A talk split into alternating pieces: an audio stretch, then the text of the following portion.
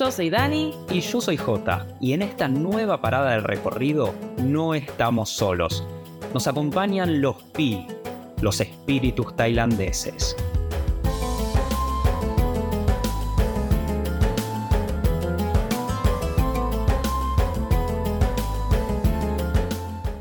Como todos los días en Chiang Mai, Ian se fue a dormir a las 21.30. Desde nuestra pieza, con la puerta cerrada, podíamos escuchar sus ronquidos. Y desde la cama podíamos ver la luna llena brillando en el cielo a través de la ventana, sin rejas ni vidrios. Nos recostamos a apreciar las pequeñas grandes cosas que nos da la vida diariamente. Todo parecía perfecto, hasta que de repente los dos nos miramos con caras de desconcierto. ¿Escuchaste lo mismo que yo? Sí, debe ser Ian que se levantó para ir al baño, le dije a Dani.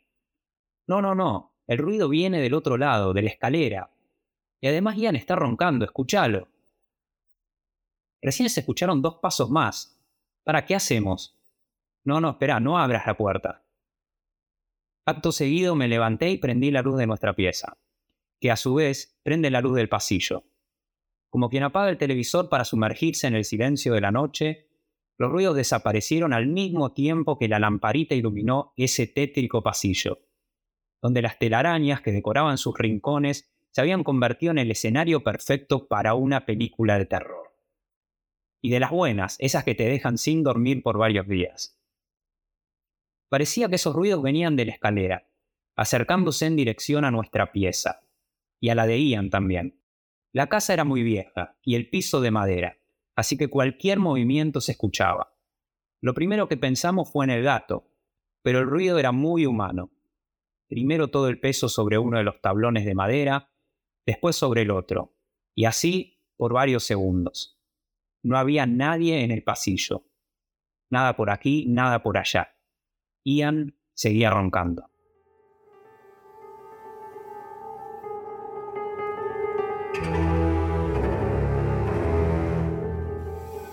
escucho esta historia de vuelta y se me pone la piel de gallina del miedo que tuvimos ese día porque sabíamos de los fantasmas en Tailandia, de los famosos Pi, acá los llaman Pi, de los espíritus, sabíamos que estaban. Lo primero que vimos al llegar al país son las casitas de espíritus, pero no sabíamos o no esperábamos este encuentro tan cercano. Fue ahí en Chiang Mai cuando estuvimos en la casa de Ian durante 15 días cuando empezamos a tomar más noción de la importancia que tienen los fantasmas, los espíritus en la vida de los tailandeses, que mm, influyen de gran manera en toda la cultura y en el día a día de ellos, de los tailandeses. Ian por su parte no creía para nada en los fantasmas. Él cuando se despertó al día siguiente y nosotros le contamos sobre lo que habíamos escuchado esa noche, se lo tomó con bastante calma sí hay fantasmas. Los tailandeses que tengo de vecinos duermen con la luz prendida por estos pi, pero a mí me parece algo estúpido porque yo pago 30 dólares por bimestre de electricidad y ellos pagan el triple, el cuádruple. Y además, cuando yo me mudé acá había una casita de espíritus, la famosa casita de los pi. Pero dije, no tengo trabajo, todavía no estaba trabajando de profesor de inglés mira si voy a estar gastando plata en comprarle, o peor, prepararle comida a los pi. Mejor la tiro y nos olvidamos del tema. Bueno, esto no sería tan barato. Cuando viajen a Tailandia, los que ya vinieron lo habrán notado, una de las primeras cosas que se ven es las casitas pequeñas que hay en las entradas a todas las casas, en las entradas a muchos negocios. Estas casitas pequeñas llenas de adornos y de ofrendas están pensadas para los espíritus, para que los espíritus se queden en esas casitas y no anden deambulando por ahí en busca de dónde habitar, de dónde instalarse. Entonces le ponen estas casitas con varias ofrendas que más adelante en el episodio vamos a entrar un poco en detalle para poder entenderlas. Lo que había hecho Ian cuando se mudó a esta casa es tirar esa casita. Claro, los vecinos estaban como locos porque no solo que iba a afectar a Ian, que bueno, eso podía ser problema de él, sino que además a toda la comunidad, a todo el vecindario. Y los tailandeses tienen una mentalidad de, vivir en comunidad. Eso es muy importante para ellos. Entonces lo que había hecho Ian estaba afectando a los demás porque esos fantasmas, esos espíritus que no tenían esa casita de, que, que estaba antes en la casa de Ian, podían ir a sus vecinos, podían ir a la casa de ellos. Por eso es que, entre otras cosas, dormían con la luz prendida. Claro, lo que pasa es que hay que ubicar a los espíritus, porque si no van a deambular por tu casa y van a entrar. Y por eso Ian estaba convencido de que, bueno, sí, hay espíritus porque yo tiré la casita abajo. No es que no se puede tirar la casita, porque a ver, él se mudó y no quería tener más esa casita. En realidad tendría que haberla reemplazado por otra si eso no le gustaba. Pero no es que se puede demoler y ya está, sino que hay ciertas reglas para tirar abajo una casita. Por ejemplo, si yo compro un terreno en Tailandia y em, la casa está para demoler porque está muy, muy vieja y hay una casita de pi que está toda rota, bueno, ¿qué puedo hacer? ¿La puedo demoler? No, no, no, hay que reubicarla a esa casita. Ahí a todos sus habitantes. Claro, y a todos los habitantes que tenga la casita. Es decir, hay que llevarla a un lugar que, pueda, que son considerados auspiciosos o sagrados, como por ejemplo son los árbol body. El árbol body es muy importante por el budismo, ya que fue ahí bajo un árbol de estos, que es una especie de, de higuera, que se iluminó Siddhartha Gautama, el Buda histórico. Entonces hay que llevarlo a uno de estos árboles, bajo uno de estos árboles, y alrededor del árbol poner, por lo general los árbol body ya lo tienen en todo Tailandia, unos, vendría a ser como una bufanda, un moño se le pone de colores auspiciosos. Es un tul, en realidad es una tela de tul que rodea a ese árbol y seguramente lo vieron porque está por todos lados y ese es un árbol sagrado. Entonces ahí se puede depositar la casita, en realidad tampoco la podemos tirar en el árbol, sino que hay que dejarla bien y alguien le deja comida también. Claro, y lo que se hace cuando uno tiene una casa nueva, sacó por ahí la, la casita de espíritus esta que estaba antes porque estaba rota, porque estaba fea, o porque no estaba acorde a la nueva construcción. Esto es muy importante. Cuando uno hace una nueva construcción, lo primero que se hace en Tailandia es hacer la casita de los espíritus, antes de empezar la construcción, porque si no, claro, los espíritus se van a ir a esa construcción que, se está formando y van a habitar ahí. Entonces se hace la casita para los espíritus. O sea, porque se cree que en ese terreno ya había espíritus habitando, porque era un terreno vacío que, bueno, nada está vacío realmente. Entonces, primero hay que desalojar el terreno de espíritus. Para eso se construye la casita de espíritus, se, la alimenta, porque no es que construyo la casita y me voy durante dos meses, espero que vengan casas faltar. No, hay que ir todos los días a darle las ofrendas. Claro, y para poder construir la casita de los espíritus no se puede hacer en cualquier momento. Digo, bueno, hoy quiero empezar la, la construcción, voy a poner la casita de los espíritus. No, en Tailandia es muy importante los días auspiciosos, los horarios y todo eso se tiene muy en cuenta. Entonces, antes de construir la casita, de poner la casita de los espíritus, se llama a un monje budista, vas al, al templo más cercano a tu construcción que vas a empezar, ya hablas con un monje budista y le pedís que le dé las bendiciones al, al nuevo terreno y que te diga cuál es el momento auspicioso para poner la casita de los espíritus, es decir, el día y horario en que hay que ponerla. Es un montón. es un montón. Y después, bueno, hay que ir a dejarle las, las ofrendas, porque los espíritus no se alimentan solamente de, habitar la casita, sino que van a ir a buscar la comida favorita, que no es lo que te sobra. Acá hay que aclarar algo, que siempre van a ver que en las casitas de espíritus hay comida como muy linda, muy bien presentada, todo está muy ordenado, cortado, y a los espíritus parece que les gustan mucho los dulces los dulces y el color verde. Entonces hay muchos dulces de pandan, que es una hoja que se consume mucho en Asia para los dulces. Muchos dulces de pandan, muchos dulces con coco. Y les gusta mucho lo que no nos gusta a los occidentales en Asia, que es esta consistencia medio pegajosa de mm. los dulces. Bueno, eso parece que los vuelve locos a los espíritus. Sí, les encanta. Otra cosa que le gusta mucho a los espíritus y que van a ver siempre, siempre, siempre en las casitas en las gaseosas color rojo. ¿Por qué el colorete? ¿Por qué le gusta la gaseosa color rojo? Todos esos coloretes a los que nosotros vivimos. Bueno, hay varias teorías, como todo. Esto, a ver, son tradiciones animistas. Acá antes J comentaba de que hay que pedirle el consejo al monje budista para ver cuándo poner la casita, pero en realidad queremos aclarar que no son tradiciones budistas. A ver, el 95% de la población de Tailandia es budista, entonces se relaciona, se mezcla todo pero no tiene que ver con el budismo esto, ¿sí? Entonces, eh, ¿por qué la Fanta roja o la bebida roja, que en realidad hace un tiempo era una bebida roja que preparaban con eh, unas hierbas? Antes. Ahora es más fácil ir al 7-Eleven y comprar la gaseosa roja, que la Fanta parece que es la favorita de los espíritus. Si dejas Mirinda o alguna otra marca más barata, medio que no vale lo mismo.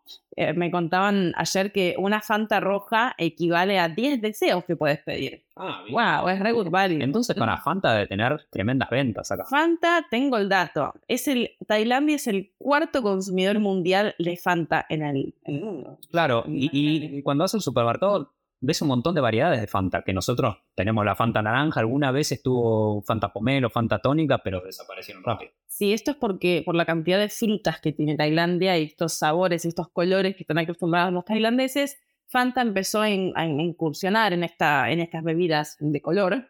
Y bueno, acá se adaptó muy bien. Los tailandeses consumen mucha gaseosa, les encanta todo lo que es extremadamente dulce, o sea, lo que no nos gusta de la Fanta, a ellos les encanta. Así que bueno, la, la Fanta funciona muy bien. Pero la Fanta roja en realidad es solo para los espíritus. No da comprarte una, una gaseosa roja y tomarte la voz. ¿Qué te va a decir? Un tailandés si te ve tomando una gaseosa roja dice, pará, que necesitas exorcizarte o algo de eso. Y medio que no da. Es como que por ahí no te dicen nada por esto de que son muy cordiales y entienden que un extranjero puede no saberlo, pero un Thai en realidad nunca va a estar tomando una gaseosa roja y te van a decir que sos un fantasma bebé. Claro, pero ¿por qué entonces? ¿Por qué? ¿Qué pasó con la, con la gaseosa roja? Bueno, en el pasado las ofrendas eran sacrificios de animales, que es horrendo, que lamentablemente se sigue haciendo en algunas partes de Asia, como por ejemplo en Tanah Toraja, en Indonesia, que estuvimos hace un tiempo. Bueno, y por suerte no nos cruzamos con ninguno de estos sacrificios, pero se siguen haciendo Para los ritos funerarios, claro. para los ritos funerarios, para mantener contento a los dioses y que eso no, no, a ver, el espíritu puede ser bueno o malo, ¿no? Ahora vamos a entrar en eso, pero para- hay que mantenerlos contentos. Bueno, hay una teoría que dice que la Fanta roja representa la sangre de los sacrificios en el pasado y que ahora, bueno, se modernizó todo y en vez de sangre le dejan Fanta roja. Menos mal. Esa es una teoría, sí, obvio. Hay quienes dicen que no, que los espíritus son 100% vegetarianos, bien ahí, Podría ser. y que nunca irían a algo que tiene que ver con un sacrificio animal, o sea, que nunca irían a tomar la gaseosa roja si es que tiene que ver con la sangre. Entonces dicen que no, que está mal esa teoría de la fanta roja y la sangre, sino que dicen que les eh, atrae el color rojo porque es un color auspicioso que vino con la tradición china. Vieron que el rojo es muy auspicioso en la Claro. tradición china, siempre para el año nuevo chino o para cuando se, se regalan mismos sobres de plata, siempre es rojo. Bueno, dicen que eh, va más por ahí el rojo y el verde también que eh, con la sangre. Cualquiera de las dos me parece que está bien. Lo importante es llamar la atención de los, de los pi. Por ejemplo, en las casitas también van a ver que hay muchos muñequitos.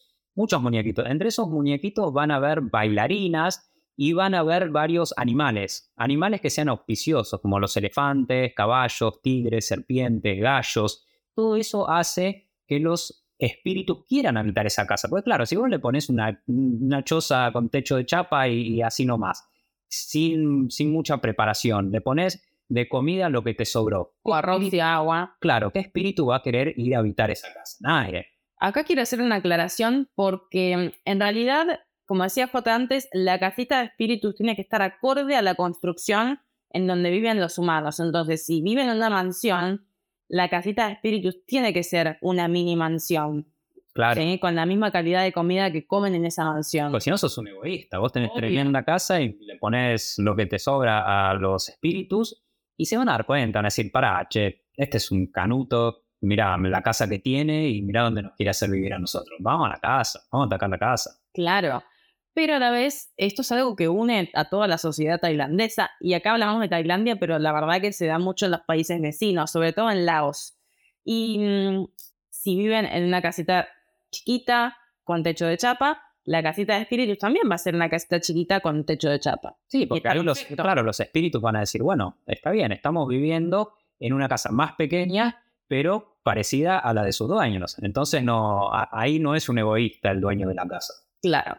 Y después hay lugares, a ver, donde habitan los espíritus. No solamente en las casas hay casitas de espíritus, hay lugares en donde suelen frecuentar, donde se juntan las paradas de, de los fantasmas. Oh, no quiero pasar por ahí. Bueno, eh, los clown ¿Sabes qué son los ¿Qué clon? son los clon? Contanos. Son los canales en Bangkok. Esos canales que huelen muy mal. Terrible. Los del centro, ponele que estén bien. No el río Chao Phraya, ¿eh? El río es el río. Los canales son los canales que dan al río. Se llaman klong en tailandés. Algunos, los más céntricos, están bien. Pero en cuanto te empezás a alejar un poquito del centro, el olor puede ser tremendo. Los que tenemos acá por cerca de nuestra casa, por el barrio. Huelen muchísimo. Uf. Pero antes pensaban que era porque, bueno, tiraban, tiran de todo, Sí. de todo. Pero leímos que en realidad también son los depósitos de los fantasmas. No te la puedo creer. Sí. Si vos querés atrapar a un fantasma, no te rías porque esto es real. No, Si no, no, yo estoy hasta las patas. Bien, por ejemplo, el fantasma del otro día, que cuando empezamos a hablar de- en este podcast de la casa de Ian, lo que él tendría que haber hecho es llamar a un exorcista. Sí, es verdad. Llamarlo, que es un monje budista, pero un monje medio chanta. Bueno, un monje, digamos, no ortodoxo. Un monje que no sigue los preceptos budistas al pie de la letra, porque dijimos, estos no son rituales budistas, sino que en Tailandia, como en muchos otros lugares, la religión se mezcla con las tradiciones, con las leyendas urbanas, y se hace un sincretismo que conforma la cultura del país. Entonces, aparte de la religión, también están todo este animismo, to- todas estas creencias populares que se mantienen, y los monjes que son más tradicionalistas van a decir, no, no tenemos por qué creer en esto, hay que seguir las enseñanzas de Buda y a eso hay que en eso hay que mantenerse. Pero hay otros monjes que por ahí sí creen, porque a ver, los monjes budistas en definitiva también son personas como los demás que crecieron probablemente en una familia muy, muy creyente de estas tradiciones y ellos van a seguir manteniéndolas. Por supuesto. Entonces, el proceso es así. Vos tenés una casa en Tailandia que por algún problema entró un espíritu. Por ejemplo, en el caso de Ian, porque él derribó la casita de espíritus. Ya entró, el espíritu está en tu casa, lo tenés ahí. ¿Qué tenés que hacer? Llamar a un exorcista que es un monje budista, poco ortodoxo.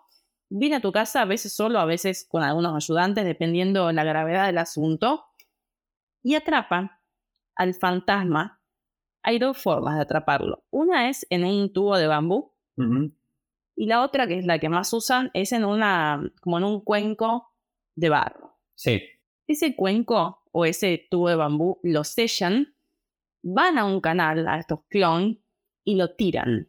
Entonces, claro, los clon son lugares muy oscuros. Sí, están poseídos por, la- por las ánimas, pero bueno, ya lo atraparon, ya lo, lo atrapó el monje budista, lo tiraron ahí y ahí se supone que no va a salir porque está sellado adentro de la vasija de, de barro o adentro del tubo de bambú. Sí, pero igual caminar por un clon a la noche te da miedo. Es cuestión, sí, sí, es, es difícil, cuestión de que si uno cree en esas cosas, como creen la gran mayoría de los tailandeses, van a tratar de evitarlas. Y encima la casa de Ian era una casa tradicional. O sea, él tenía todas las de perder. No solo que tiró la casita de fantasmas, sino que vivía en una casa tradicional tailandesa, que son hermosísimas.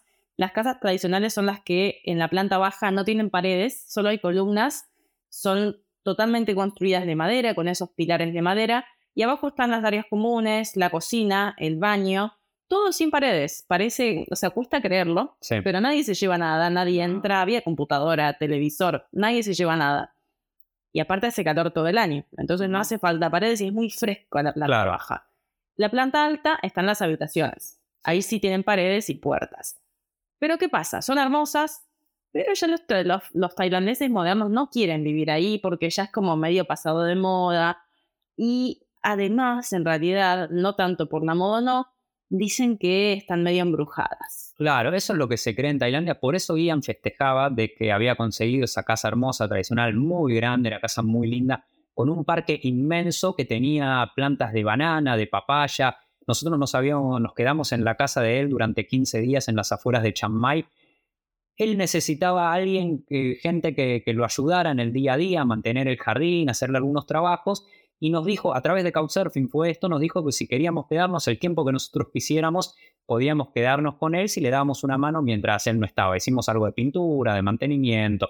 En realidad lo que más quería él era alguien occidental para hablar cuando llegara del trabajo y descargarse de un montón de cosas que no le gustaban de la sociedad tailandesa en la que vivía hacía ya ocho años. Una de ellas era todo este tipo de supersticiones. Bueno, él festejaba por haber conseguido la casa muy barata, Pero claro, los tailandeses no quieren vivir en una casa de madera porque dicen que están embrujadas. Y no solo las casas de madera, sino todo lo que sea antiguo y de madera. Por ejemplo, todos los muebles, ellos los evitan. Un extranjero por ahí viene a Tailandia y se puede poner contento porque consigue, no sé, un armario de madera que está espectacular, de madera de teca, que es una madera muy, muy buena y que se usa para, para, para hacer muebles. Y la puede conseguir a muy buen precio en un anticuario. Pero claro, los tailandeses nunca van a comprar eso. Porque dicen, no, acá hay espíritus. En la madera hay espíritus. Y es verdad, ¿eh? Ya lo pudimos comprobar. Pero, ¿saben qué marca también cuando pasó un espíritu? ¿Qué más? No me asusten. Voy a tirar una bomba. Bueno, no. Tengo otra para tirar que ahora la, la tiro porque no, no, no. Eh, si viniste a Tailandia y te asustan los fantasmas, corta el podcast acá. No, Espera, ahora voy a eso. Primero, cuando hay un aullido de perro, ¿viste? Cuando pasás y hay un perro que. Bueno. Sí, empiezan, empieza uno y empiezan todos. Sí, es porque pasó. un fantasma. Claro, vieron un fantasma, sí. Sí. Y... Vieron un fantasma, es querer reventar. Pero después, a ver, hay, hay hay fantasmas buenos y fantasmas malos. Hay fantasmas que son muy conocidos por todos, como que están ahí deambulando. Y hay fantasmas que no, que son de, las personas de la familia que fallecieron y que son fantasmas buenos. O sea, no son todos malos. Pueden estar a tu favor. O sea, si, si están a tu favor, van a hacer todo para defender tu hogar. O sea, van a. Acá dicen mucho que es como una no-fly zone, como que van a poner una barrera en el, en el aire, en el aura de esa casa, para que no sobrevuelen los espíritus malos. Claro. Entonces, si están a tu favor, van a hacer todo. Puedes pedirle deseos, lo que quieras. Puedes pedirle que no me agarre el tránsito. Puedes pedirle por un examen. Por ejemplo, nos pasó ayer, bajamos acá en nuestro departamento en Bangkok, donde estamos ahora, y vimos que en la casita de los, de los Pi, porque por supuesto que este edificio tiene su casita de piques enorme, y vimos que había 20 botellas de forma acomodadas muy bien de forma horizontal. 10 de agua y 10 de Fanta roja. Y dijimos, algo es esto. Sí, esto no puede ser porque nunca había estado así. No, nunca, nunca. Siempre hay dos o tres, pero 20 eh, botellas no. Bueno, era para pedir por un examen. Porque ah. fuera bien un examen, sí. Así que si ves 20 botellas alineadas, ya sabes que alguien está por rendir un examen. Entonces, cuando están a tu lado, puedes pedirles el deseo que quieras aprobar el examen, no agarrarte en el tráfico, que no te enfermes o que alguien se mejore. Pero si se enojan, ahí fuiste. Sí. Y como les decía, hay algunos espíritus que son populares, que no es que hay uno o una familia, sino que están ahí deambulando y a ver si vienes. Por ejemplo, por ejemplo, ¿sabían que en Tailandia, que de hecho acá hicimos todo mal, porque nos enteramos esta semana de esto, en Tailandia nadie deja la ropa colgada durante la noche. No, pero si nosotros la dejamos, lavamos cuando volvemos, salimos a pasear, volvés todo transpirado, porque hace un calor infernal en Bangkok, y dejamos siempre, ponemos en lavarropa y antes de irnos a dormir, colgamos la ropa y la dejamos toda la noche y al otro día ya está seca. Siempre lavamos de noche. Bueno, todo malísimos. No me digas. ¿Sabes por qué? Porque hay un fantasma, que en realidad es una mujer, que, bueno, parece que se quedó con hambre en vida. Sí. Entonces, deambula por las noches, por las calles de Tailandia, y en realidad muchos afirman haberla visto, y es medio rari, porque es una cabeza en realidad. ¿Cómo es una cabeza? Es una cabeza con las vísceras. ¿Que le cuelgan las vísceras de la cabeza? Sí, le cuelgan en la cabeza, el cuello y las vísceras. Tiene pelo largo, es una mujer, y va ahí como flotando, como cualquier fantasma. No sé si viste algún fantasma flotar alguna vez. Menos mal que no vi esto. Bueno, va, bueno, no la viste, pero asegura que viene a nuestra ropa, porque pará, va la ropa. ¿Cómo es esto? Va ahí flotando la cabeza, las vísceras, porque tiene hambre. Tiene hambre. Entonces va a buscar comida. ¿Y qué busca? Busca mm, carne fresca. ¿Carne fresca? Carne fresca. ¿De, niños? De lo que encuentre. De lo que encuentre. Entonces, después, claro, le queda la boca con sangre. Oh. Y esa boca se la limpia en la ropa que quedó colgada. No, te la Entonces, nadie deja la ropa colgada menos nosotros. No me la O sea, si se, si se limpió, se limpió nuestra ropa. Pero entonces la ropa nuestra ya está llena de sangre de y este no, lo llevamos para todos lados. No me quiero edificar. No me quiero. ser vecinos porque la estamos llevando para todos lados. Pero pará, no es la única. No es la única. Dicen que hay uno que vive en las islas del sur de Tailandia. Upa, atención todos los que fueron no a decir, sí, he ido, he ido, pero vamos a volver y, contame, contame, porque pero para... contar a toda la gente que está escuchando, porque muchos habrán ido y muchos seguramente tienen planeado ir. No vive, en las islas, pero no, en la, no va a la playa. O sea, no va a la playa durante el día. Durante el día muchos de estos fantasmas son personas normales. Claro, vos por ahí te cruzás con nuestro vecino, acá hay un vecino sudafricano, Philip, que siempre nos, nos llama para hablarnos, que nos sentemos con él, hablar porque está aburrido. Él puede ser un fantasma. No, él no porque a la noche lo vimos y es persona también. Ah, está bien, está bien. Él no, pero por ejemplo en las islas puede pasar que durante el día ves a alguien en la playa y es una persona. Sí. A la noche, ¿sabes cuándo se activa esta fantasmidad? ¿Existe fantasmidad? Eh, sí, Sí, bueno. Con el fuego. Ah, mira, Viste que en la playa, en las islas del sur, se prende el fuego. O sea, Claro, sí. playa en general, un fueguito en la playa, ¿quién no quiere? para adorar unos malvaviscos. Bueno, acá no, pero Sí. Bueno, el fueguito en la playa, se siente esta persona al lado tuyo que conociste durante el día y de repente te pide que le rasques la espalda. No, Sí. lo saco volando, ven, rascame la espalda, rascate la voz. No, te pide que le rasques la espalda y cuando vos te vas a rascar la espalda, ves que tiene una cicatriz No. de forma vertical que le cruza la espalda y sale algún gusanito. No, ¿le salen gusanos? Sí. Mm, Bueno, ahí es cuando te das cuenta que estás con un fantasma. Pero pará, vos por ahí le vas a rascar la espalda y, y no viste ningún gusano, nada, pero yo, Y mirá, una cicatriz, yo salgo pero por, ahí, pero por ahí tiene una remera. Y pero con rascarle ya te das cuenta la, la textura. Claro, pero yo lo que, si alguien me pide que le rasque la espalda, Ya voy corriendo. me voy corriendo. Así que sepan, si van a ir a las islas del sur de Tailandia, bueno, son en las islas Sí, ahorita, en las islas habitan.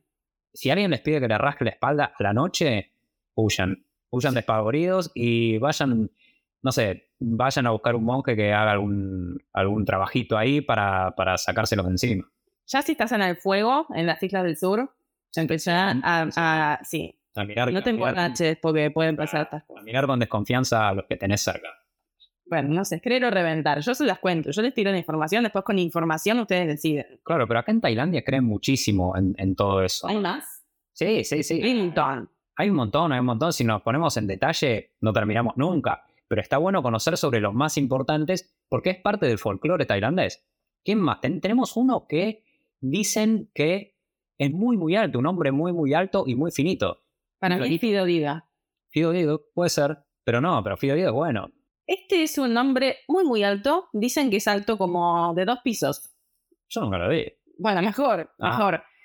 Dice que es como la, no sería la reencarnación porque ahí sería como humanos, pero como cuando alguien se fue con asuntos pendientes. Claro. sobre todo cuando mm, se fue enojado, por ejemplo, no pudo pedirle perdón a alguien o, o ser perdonado. Ahí es cuando ah, El alma en pena. el alma en pena se llama Pret. Pret, se llama como Sí. pretzel. Pret. Y bueno, es un hombre, como una figura de hombre, muy parecido a Fido Dido, de verdad, ¿eh? Sí, Yo vi la foto. sí. O sea, no lo vi, pero vi la foto. Mm. Igual es medio incomprobable que la foto sea él, pero bueno, no sé. Pero, pero así lo representan. Claro. Imagínate un Fido Dido, pero muy alto, de dos pisos, con una boca muy chiquita. Ah, entonces hay que darle comida que pueda entrar por esa boquita. Claro, tenés que darle comida, pero cortada muy chiquitita, porque si no, no podés. O Y eso también puré. tiene que ver, sí, un puré, pero no le gusta el puré. Pero acá no comen. No. Y bueno, como que está ahí deambulando pidiendo que lo perdonen. Claro, y hay, hay un pueblo de Tailandia donde hay un monumento a Pret. Yo no quiero ni ir a ese pueblo, de estar todo encantado. Claro, pero yo creo que, que lo pusieron ahí para mm, que esté contento Pret, que diga, mira, me hicieron un monumento, esta buena gente, no, no saquemos acá. No sé, no sé. Algo que tiene que ver con lo que hablábamos recién de Pret, que la comida tiene que ser bien chiquitita, es que, mm, como les decía, hay espíritus que habitan distintos lugares. Hay, hay espíritus que habitan, por ejemplo, las plantas de banana. Hay una Ah, mujer sí. que va ahí medio seductora, pero ahí cuando te seduce después te ataca. Mira, Y mm, a cada mm, espíritu le gustan ciertas cosas. claro. Entonces, cada uno tiene sus snacks favoritos.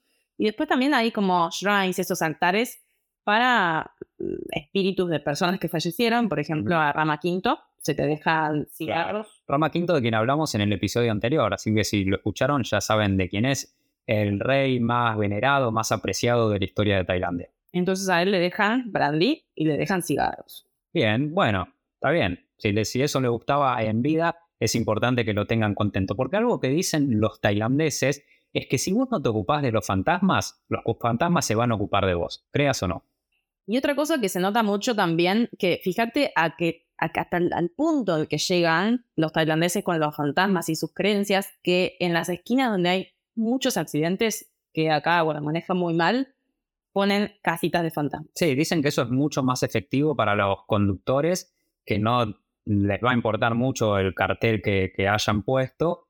Una casita de fantasmas dice, bueno, entonces acá atención porque hubo varios accidentes, entonces hay que desexorcizar el lugar, así que vamos a bajar un cambio. Algo que creen los tailandeses que es, porque lo vas a ver, por ejemplo, en las motos, lo ves a la mayoría sin cascos, esto tiene una explicación en el calor que hace, pero tiene otra explicación más. Y también vas a ver a veces familias completas de cuatro personas o cuatro amigos incluso que van todos en una misma moto, el último medio cuerpo afuera, todos sin casco. Es tremendo. Yo entiendo que hace calor. Yo manejo moto y en Buenos Aires en verano hace mucho calor. No tanto como acá, pero me muero de calor con el casco.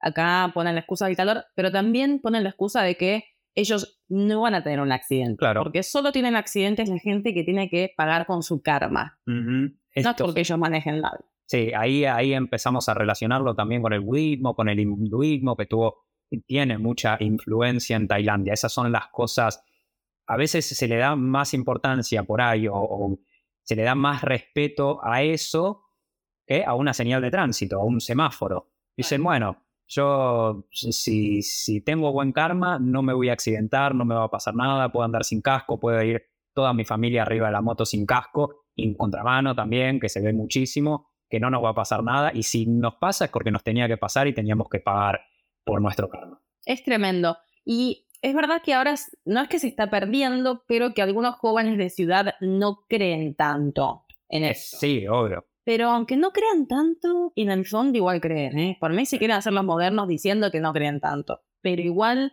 la casita de fantasma tiene que estar. Claro, ¿qué pasa? Porque si vos, vos no crees que sos un joven veinteañero que te acabaste de mudar a un departamento solo, no importa que vos no creas, al no creer con lo que contamos con Ian, le estás haciendo un mal a los vecinos, porque vos no pones una casita de fantasmas, esos fantasmas pueden ir a la de tus vecinos. Y te vas a pelear con tus vecinos, te vas a pelear con tu familia también por no creer. Y acá lo más importante siempre es el respeto. En la, cultura, en la comunidad tailandesa, lo más importante es el respeto, en especial a los que se ven como autoridades, es decir, a las personas mayores, a los padres, a los jefes y todo eso. Entonces no podés estar mal con ellos. Y no importa si no hay lugar, no puedes decir, pero no tengo lugar, es un buen ambiente. Siempre va a haber lugar. y si no, la colgás de la ventana. claro. en, algún lugar lo pones. Hemos visto casitas de fantasmas en balcones muy, muy chiquitos, que por ahí lo único que había en el balcón era una casita de fantasmas. Y bueno, mejor que estén ahí en la casa. Claro. La solución también moderna es vivir en un condo, como el que hablamos ahora, que ya cuando pagas las expensas, ahí está incluido la casita de los PIC. Sí, y, pero igualmente la gente del edificio va y les pone. Y algo que se ve muchísimo ahora en la moderna Bangkok, en, en las ciudades de Tailandia, es que muchas casitas de fantasmas también se modernizaron. Sí, son rechetas. Sí, porque ves casas que tienen una arquitectura siguiendo con la línea de ese edificio nuevo, por ejemplo, con vidrio, aluminio, y que, tiene, que están acordes al condo, como decíamos antes, tienen que estar acordes a la casa en la que están construidas. Entonces por ahí hay un condominio enorme que es de vidrio y, aluminio y metal, y se pone una casita similar, imitando al estilo de ese edificio. Me imagino los planos cuando la arquitecta o el arquitecto hacen los planos de ese edificio, el plano, los planos de la casita de los pits me muero de ganas de ver un plano de, un edificio tailandés. Sí, indispensable. Por ejemplo, hay una esquina muy conocida acá en, el centro de Tailandia, en Silom, que tiene un altar que se hizo muy, muy famoso. El altar uno pasa y puede parecerle uno más que no tiene gran importancia, no es un templo budista ni nada. Si vinieron, es Era One Shrine, la que está en diagonal al Central World. Claro, y está en una esquina donde se había empezado a construir el Hotel Erawan, que está construido actualmente, pero ¿qué sucedió? El arquitecto no le estaba dando mucha importancia a tener a los espíritus contentos, comenzó la construcción en un día no auspicioso y a lo largo de la construcción pasaron varias catástrofes, entre ellas que murieron varios obreros y después también se perdió un cargamento de mármol que venía de Italia, mármol de Carrara, se perdió en el camino, mm, creo que se hundió el barco y perdieron muchísimo dinero. Ahí dijeron los, de la empresa constructora, dijeron, no, para, algo está pasando acá, esto no puede ser normal. Querer reventar. Sí, querer reventar. Entonces, ¿qué pasó? Les recomendaron los numerólogos, algún monje budista también, que pusiera un altar muy importante en el lugar que había comenzado la construcción, es decir, en esa esquina tan transitada. pusieron este mm, altar en la esquina esa con muchos elefantes, como decíamos, el elefante es un, animal muy auspicioso para los tailandeses, es el animal nacional de Tailandia, pusieron esta, este altar y a partir de ahí no tuvieron más problemas, terminaron el, el, hotel que está actualmente y es un lugar muy, muy respetado por la gente que siempre que pasas lo vas a ver llenísimo de gente dejando ofrendas. Así que bueno, no sé, manejate. Claro, fíjate, fíjate vos lo que haces en Tailandia. Esto los muchos extranjeros o, la mayoría por ahí cuando vienen a Tailandia, muchos que vienen a vivir a Tailandia pueden no darle importancia y los tailandeses se agarran la cabeza y dicen no saben lo que están haciendo. Así que hagan lo que hagas, recordá las tres reglas doradas de la sociedad tailandesa. La primera, nunca uses zapatos adentro de las casas. Le hace casas, guest house, habitación. Muchos negocios. Muchos negocios. De, mismo en Casa Road hay negocios donde no puedes entrar con zapatos. ¿Y qué te dicen los extranjeros? No, no, pero pará, está lleno de hongos. Ellos dicen que asco está lleno de hongos. Y en realidad, qué asco, tu zapato está lleno de, bacterias, de caca, que te hayas pisado por ahí. Sí, sí. Así que nunca uses zapatos dentro de algún lugar. La segunda, nunca, pero nunca le respondas a tu madre. No, Claro, ¿cómo? No respondas nada, no le claro. contestes, enfrentes. Lo que decíamos antes del respeto a las, entre comillas, autoridades. Sí, a los mayores. A los mayores, claro. Y la última, pero no menos importante, nunca te olvides de alimentar a los espíritus.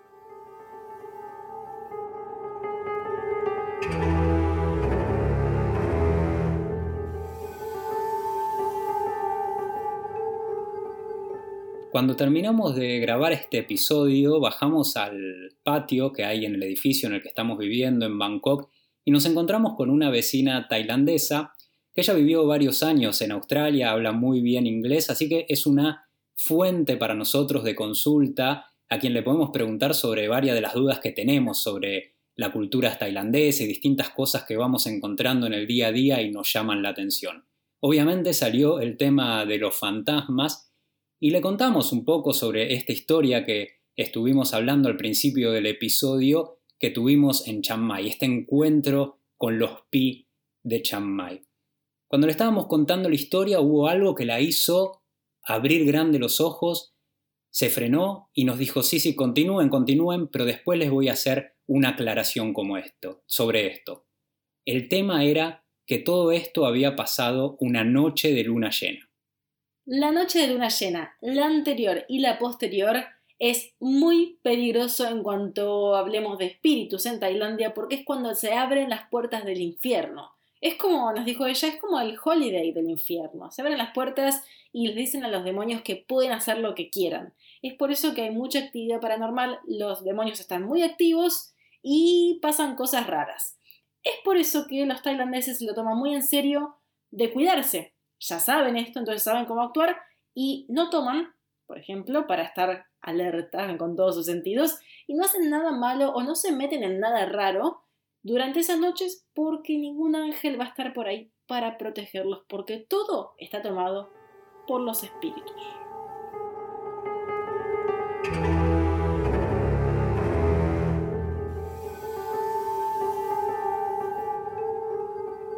Si viniste a Tailandia y te encontraste con las casitas de los espíritus, te llamaron la atención porque te gustaron o simplemente por curiosidad, contanos, contanos también si tuviste alguna experiencia con espíritus, ya sea viajando por Tailandia o por algún otro lugar, y si pudiste hablar con gente local acerca de este tema. Nos encontramos en Instagram como arroba marcando el polo y la seguimos por ahí. También queremos pedirte y recordarte que si te gustó este podcast, dejes una reseña en Spotify. Podés, eh, cuando encontrás el título del podcast, ahí te aparecen las estrellitas para dejar tu reseña. Ayuda mucho al posicionamiento. Muchas gracias por acompañarnos en este recorrido, gracias por viajar con nosotros y con los espíritus y nos vemos en la próxima parada de este viaje al planeta Tierra.